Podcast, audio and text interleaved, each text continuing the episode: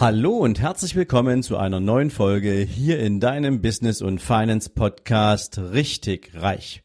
Jetzt wieder mit einer Mindset Folge und Impulsen für deinen ganz persönlichen Erfolg.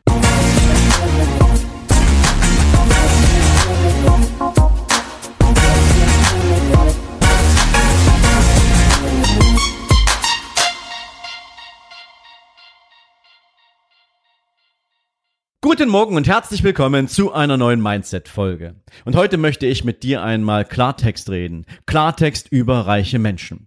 Und bevor ich das tue, muss ich zugeben, dass ich diese Folge jetzt wahrscheinlich schon zum siebten Mal anfange, weil ich nicht so die richtigen Worte fand, wie ich einsteigen soll ohne den ein oder anderen zu verstören, aber mittlerweile ist mir das ehrlich gesagt egal, denn es ist Zeit für ein Statement.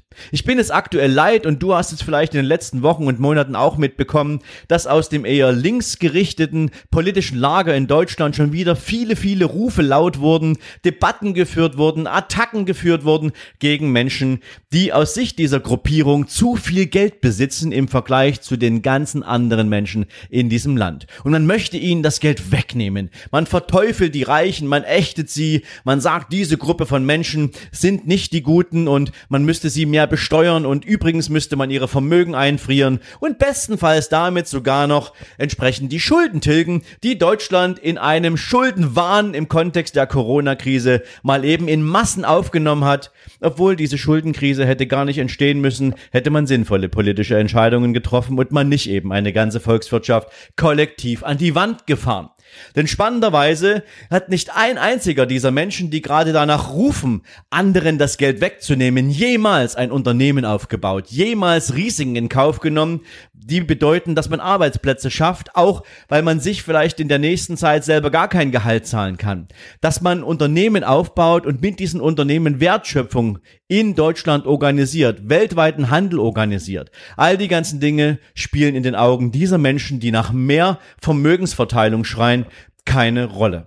Und für mich sind reiche Menschen, der größte Teil derer zumindestens Menschen, die ich bewundere. Ich würde manche von ihnen sogar in den Status eines Helden erheben und ich werde dir gleich erklären, warum das so ist.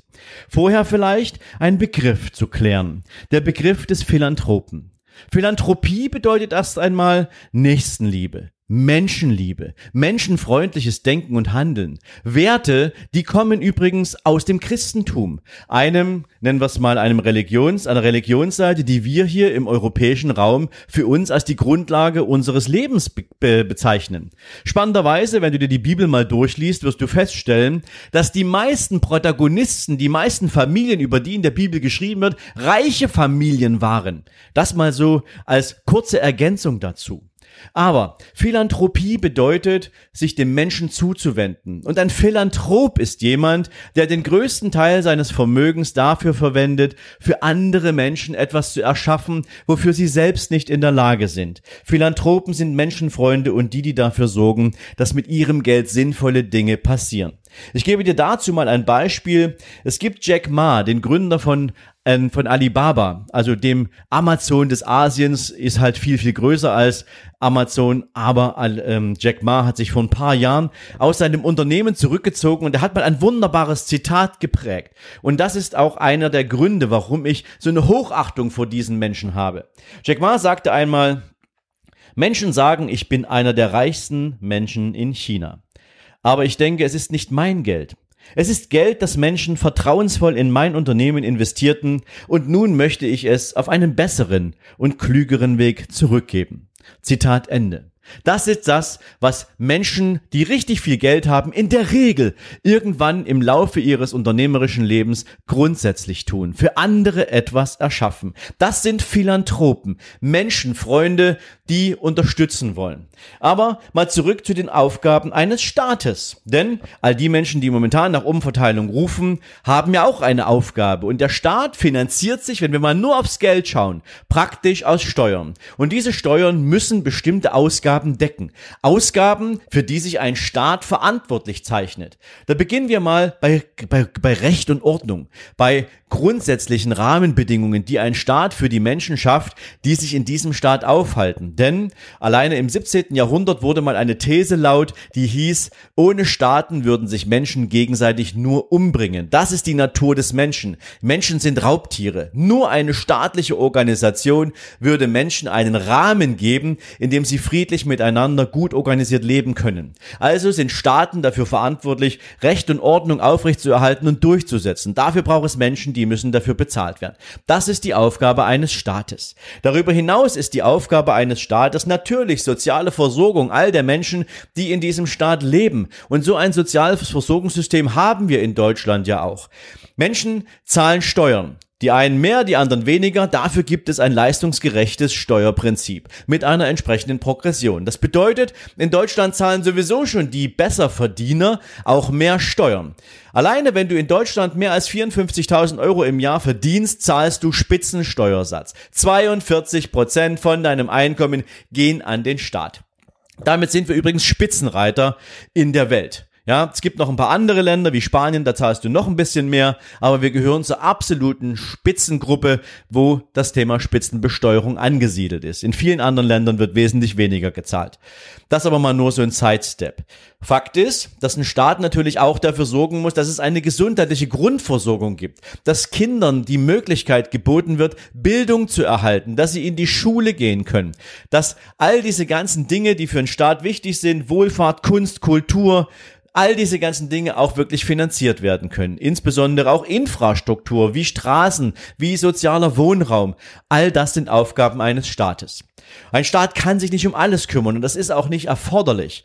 Fakt ist, ein Staat wenn er sich um alles kümmern würde, müsste viel, viel mehr Steuern von all den Menschen einsammeln und es müsste allen Menschen in diesem Staat gleichermaßen wichtig sein, all diese Projekte auch über Staaten finanzieren zu lassen. Dann hättest du eine gewisse grunddemokratische Entscheidung und Menschen wären vielleicht sogar bereit, bis zu 70 Prozent ihres Einkommens in Steuern zu bezahlen, wenn daraus wirkliche Gleichverteilung entstehen würde. Aber das haben wir halt nicht. Denn wir haben Unternehmertum und wir haben Marktwirtschaft. Und Fakt ist, dass all die ganzen Dinge, die eine Wirtschaft am Laufen halten, aus privater Hand finanziert werden. Menschen gründen Unternehmen und erschaffen damit Märkte. Menschen decken mit ihren Produkten und Dienstleistungen Bedarfe ab, die als Problem bei anderen Menschen identifiziert werden. Menschen verdienen Geld als Angestellte in Unternehmen und nutzen dieses Geld, um bei anderen Unternehmen ihre Bedarfe einzudecken. Und so funktioniert Wirtschaft. Und natürlich, je mehr Produkte ein, ein Unternehmen verkauft, je größer die Nachfrage ist, je größer der Markt ist, umso mehr verdient auch ein Unternehmen. Und dann ist es auch gerechtfertigt, dass ein Unternehmer natürlich wesentlich mehr Geld verdient als vielleicht andere. Denn dieser Unternehmer hat die Aufgabe, das Unternehmen am Leben zu halten halten. Nicht, weil es am Tropf hängt, sondern weil dieses Unternehmen natürlich mit jedem Wachstumsschub eine viel größere Verantwortung mit sich bringt. Es werden neue Abteilungen gebaut, es werden neue Standorte entwickelt. All das gehört zum Thema Führung dazu. Menschen müssen geführt und geleitet werden. Menschen brauchen eine entsprechende Anweisung für die Dinge, die sie tun sollen. Dafür muss es Mitarbeiter geben, Standorte werden gebaut, neue Objekte werden angemietet. All das muss bezahlt werden. Und die Hauptverantwortung liegt in der Regel beim Unternehmer selbst. Denn wenn der das Unternehmen nicht mehr im Griff hat, dann bricht dieser ganze Laden zusammen. Und dann verlieren viele Menschen ihre Jobs, dann können weniger Menschen an der gesamten Wertschöpfung teilnehmen und vieles, vieles mehr. Ich möchte es gar nicht in allen Einzelheiten ausmalen, ich möchte nur dafür sensibilisieren, dass viele Unternehmer in Deutschland diejenigen sind, die diesen Laden am Laufen halten, auf die vielfältigste Art und Weise.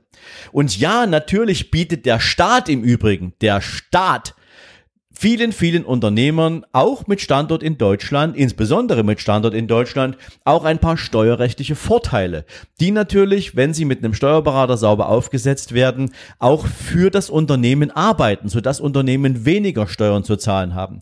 Unternehmen wohlgemerkt, nicht die Unternehmer selbst. Auch die haben natürlich Vermögenswerte, aber diese Vermögenswerte liegen ja nicht auf irgendeinem Konto. All das, was momentan aus der linken Ecke der, Partei, der, der, der Parteienlandschaft gefordert wird, nämlich Vermögen zu beschneiden, würde bedeuten, man müsste den Unternehmern nicht Cash wegnehmen. Das haben sie in der Regel gar nicht, weil die verstanden haben, dass Geld produktiv arbeiten muss. Sie würden dafür sorgen, dass Unternehmer ihre Aktienmehrheiten an ihren Unternehmen abgeben müssten. Und wenn sie das tun, dann hätten wir einen weltweiten Kollaps an den Finanzmärkten. Warum? Stell dir einfach mal vor, in der deutschen Politik würde man tatsächlich die Entscheidung treffen, man nimmt all den Reichen 30 Prozent ihres Vermögens weg. Und diese 30 Prozent stehen sozusagen als Unternehmensbeteiligung ihrer eigenen Firmen zu Buche. Und die werden an der Börse gehandelt. Dann würden von einem Tag auf den anderen alle Aktien, also diese 30 Prozent Aktien von all diesen Unternehmen, die es da gibt, plötzlich am Markt verkauft werden. Und das würde einen Kursrutsch in Größenordnungen verursachen und Rein finanzpolitisch könnte man davon ausgehen, wenn das aus dem Ausland wahrgenommen wird, dann würden plötzlich ganz, ganz viele deutsche Unternehmen Kaufangebote aus dem Ausland bekommen, weil die Aktien gerade extrem günstig sind und man glaubt, es habt ihr, es gibt hier einen riesen Kollaps. Marktcrash wäre die Folge und das würde überhaupt keiner mehr vertragen. Das jetzt mal nur rein börsenpsychologisch als eine kleine Option dessen, was passieren würde, wenn man genau sowas umsetzen würde. Jetzt mal brachial gesehen. Aber darum soll es jetzt gar nicht gehen. Worum es mir geht, ist, dass Menschen, die unternehmerisch tätig sind, die großartige wirtschaftliche Erfolge erzeugen, ja nicht aufhören, wirtschaftlich erfolgreich zu sein, nur weil sie mal einen bestimmten Vermögensstock erreicht haben. Ich möchte mal eine Zahl nennen. Die meisten Menschen würden sagen, 10 Millionen Euro ist schon ein richtiger, richtiger Haufen Geld, mit dem man wirklich wunderbar auskommen könnte. Technisch gesehen könntest du mal unterstellen, wenn du 10 Millionen Euro bei 5% Ertrag Tag investierst, hättest du nach Steuern ungefähr 30.000 Euro jeden Monat zur Verfügung, den du, die du verleben kannst. 30.000 Euro bei 10 Millionen. Und wenn du mir da zustimmst, dann müsstest du dir jetzt im selben Moment die Frage stellen, ja, warum hören dann die ganzen Unternehmer nicht bei 10 Millionen auf? Warum setzen sie sich nicht irgendwo am Strand von Saint-Tropez zur Ruhe, genießen ihren Champagner, und lassen die Welt Welt sein und schauen sich einfach, dieses ganze Chaos, was andere Menschen verursachen, aus der Distanz an, weil es ihnen doch gut geht. Nein, diese Menschen haben sich einer Aufgabe verpflichtet. Sie sind bereit gewesen, Verantwortung zu übernehmen, Verantwortung zu tragen und sie tun es. Und sie tun es jeden einzelnen Tag.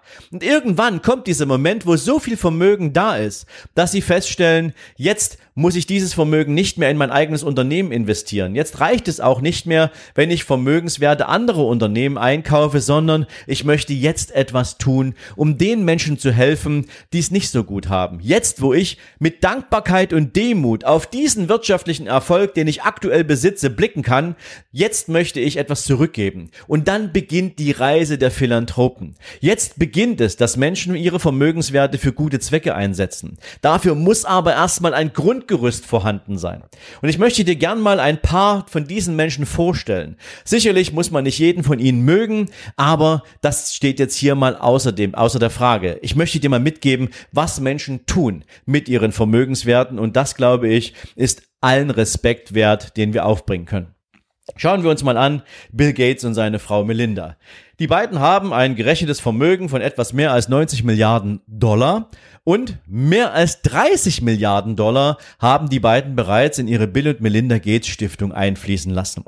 Und in dieser Stiftung befinden sich ja jetzt nicht Geldbeträge im Sinne von Cash, sondern Unternehmensbeteiligung, weil das Unternehmen, die Unternehmen natürlich Erfolge, Erträge erwirtschaften und mit diesen Erträgen arbeiten dann diese Stiftungen. Und diese Stiftungen zum Beispiel von Bill und Melinda Gates finanzieren Projekte in Asien und Afrika rund um das Thema Gesundheit, Bildung, aber eben auch Wohnungsbau. All diese ganzen Dinge würden über diese Stiftung organisiert. Staaten kümmern sich darum in der Regel nicht so sehr, weil gerade dort, wo diese Stiftungsgelder eingesetzt werden, ganz andere politische Rahmenbedingungen herrschen, Clankriege und Co. Hier geht es vielmehr darum, anderen Menschen zu helfen, die sich selbst nicht so sehr helfen können. Bill Gates hat beispielsweise gemeinsam mit Warren Buffett eine Initiative ins Leben gerufen, die heißt The Giving Pledge. Beide Unternehmer haben die Entscheidung getroffen, wenn sie mal von dieser Erde abtreten, werden sie 95 Prozent ihres gesamten Vermögens, und das Vermögen besteht aus Unternehmensbeteiligung, ich möchte es nochmal wiederholen, werden diese in die Stiftung The Giving Pledge einbringen. Aber nicht nur das. Bill Gates und Warren Buffett haben eine Roadshow durch die USA gemacht und haben weit über 1000 Unternehmer dafür gewinnen können, es ihnen gleich zu tun. Mindestens 50 Prozent ihrer Vermögenswerte nach ihrem Ableben vertraglich zugesichert in die Foundation The Giving Pledge einzubringen. Mark Zuckerberg, gut, der ist noch jung und der hat noch viel Zeit, hoffentlich, bis er den Planeten mal verlassen muss. Er hat jetzt schon zugesagt, dass 99 Prozent seines gesamten Vermögens in The Giving Pledge eingebracht werden, um gute Dinge auf diesem Planeten zu tun, weil auch er weiß, dass Geld natürlich nicht alles ist und dass es auch irgendwann mal Zeit ist, etwas zurückzugeben. Aber das heißt natürlich nicht, dass diese Menschen nur darauf warten, bis sie mal irgendwann nicht mehr da sind, um Gutes zu tun. Alleine jetzt schon werden aus den ganzen Stiftungen von Warren Buffett, Bill Gates und Co. ganz, ganz viele Projekte weltweit finanziert. Es gibt aber auch Menschen, die sind nicht so bekannt und investieren trotzdem Milliardenvermögen in dritte Länder oder in Länder der dritten Welt. Azim Premji beispielsweise ist ein indischer IT-Unternehmer. Er ist wenn man so will, einer der reichsten Menschen von Indien mit circa 17 Milliarden geschätzten Vermögen und er hat alleine 4 Milliarden Euro, äh 4 Milliarden Dollar in den letzten Jahren für wohltätige Zwecke in Indien eingesetzt. Und was hat er gemacht? Er hat über 2,5 Millionen Kindern überhaupt erstmal den Zugang zu Bildung ermöglicht. 2,5 Millionen Kinder können dank seiner Spenden, seiner wohltätigen Zwecke unter seiner wohltätigen Arbeit, seines Kapitals zur Schule gehen. Wer macht sowas denn, der nicht ein großes Herz hat und der nicht etwas zurückgeben will? Für mich sind diese Menschen Helden, weil ohne die würden diese Kinder in irgendwelchen Slums nur Blödsinn machen und sie würden vielleicht noch nicht mal eine Chance haben, überhaupt 20 Jahre alt zu werden. Diese Menschen kümmern sich darum, weil sie wissen, wie privilegiert sie waren, als sie die Chance ergriffen, ihr Unternehmen aufzubauen, damit Arbeitsplätze zu schaffen, Umsätze zu generieren und Vermögen aufzubauen. Das ist etwas, was diese Menschen tun. Charles Feeney ist ein Mann, der hat als Einzelhandelsmagnat große Vermögenswerte angehäuft und besitzt heute nur noch 1,5 Milliarden Dollar. Was hat er mit diesen 5 Milliarden Dollar, was hat er mit dem Rest seines Vermögens gemacht? Weit über 6 Milliarden Dollar hat er in den letzten Jahren für wohltätige Zwecke eingesetzt, insbesondere in Bereichen Wirtschaft, Bildung, Gesundheitsfürsorge und Menschenrechte. All das hat er finanziert. Er hat also das Vierfache seines aktuellen Vermögens bereits an wohltätige Zwecke gespendet. Das macht doch kein normaler Mensch. Find mal da draußen jemanden, der sagt, ich habe 100.000 Euro und die werde ich jetzt erstmal spenden. Hauptsache, ich habe hier nachher noch 25.000 Euro übrig. Das macht in der Regel keiner. Diese Menschen machen das. Ja, natürlich ist das Verhältnis ein anderes, aber damit man mal ein Gefühl dafür kriegt, ab wann Menschen bereit sind, darüber nachzudenken, große Vermögenswerte auch der Allgemeinheit zur Verfügung zu stellen. Da gibt es natürlich noch viel, viel mehr Menschen. Gordon Moore, der Mitbegründer vom Chip-Konzern Intel, hat bereits in den letzten Jahren weit über 5 Milliarden Dollar für Umweltschutz und Wissenschaft gespendet. Und es gibt noch so, so viele andere. Ich möchte sie gar nicht alle aufzählen. Aber wenn du dich mal damit beschäftigst und mal schaust, wer sind denn so die größten Spender dieser Welt, dann findest du eine riesengroße Liste an Menschen, die Gutes tun mit ihren Vermögenswerten. Und jetzt stelle ich mir nochmal die Frage, wenn wir dann politische Debatten führen in unserem Land darüber, dass man reiche Menschen doch finanziell beschneiden sollte, dass man ihnen das Geld wegnehmen sollte, dass man sie zwangsenteignen sollte, bis hin zu leichtfertigen Aussagen von linken Politikern im Bundestag, die dann sagen, wenn wir dann die Reichen erstmal alle getötet haben, dann ist die Welt eine bessere. Wenn sowas möglich ist in unserem Land, wenn die mit Füßen getreten wären, die Unternehmen aufbauen, die entsprechend Arbeitsplätze schaffen, dann muss ich mir die Frage stellen, läuft hier nicht etwas schief? Und deswegen mein heute, meine Folge heute mal als kleine Dankesrede auch an die Menschen, die natürlich große Vermögen haben und das haben sie zu verdient, aber die damit auch sinnvolle, großartige Dinge tun. Und ich hoffe, Du gehörst zu denen, die diesen Podcast deswegen hören, weil sie nicht nur reich werden wollen, sondern weil sie damit natürlich auch eine Grundattitüde verbinden. Weil du vielleicht auch sagst, ich möchte natürlich mein eigenes Leben finanziell sinnvoller und besser gestalten. Ich möchte aus diesem Leben das Maximum rausholen. Und dafür nutzt mir dieser Podcast, dafür nutzt mir Svens YouTube-Kanal, was auch immer. Aber ich hoffe natürlich, du gehst noch einen Schritt weiter und wirst irgendwann auch zu den Menschen gehören, die ich heute als Helden bezeichne, denen ich mich anschließe Nämlich die Menschen, die mit ihren Vermögenswerten Sinnvolles und Gutes tun. Weil dann gehörst du in die Riege derer, die ich heute mit dieser Folge anspreche, die ich heute meine, denen ich Danke sagen möchte, anders als es doch so viele andere tun. Damit soll diese Folge heute enden. Ich wünsche dir einen großartigen Tag. Ich hoffe, wir hören uns in der nächsten Podcast-Folge oder wir sehen uns im YouTube-Kanal Überholspur Unternehmen. Du weißt, immer sonntags, dienstags und donnerstags gehen wir mit dem YouTube-Kanal für dich auf Sendung und natürlich lade ich dich herzlich ein, den Kanal zu abonnieren. Du kriegst dort weiteren spannenden Content rund um Attitude, Business und Investing. Und in diesem Sinne, hab einen tollen Tag. Wir hören oder sehen uns und bis dann. Alles Gute. Ciao, ciao.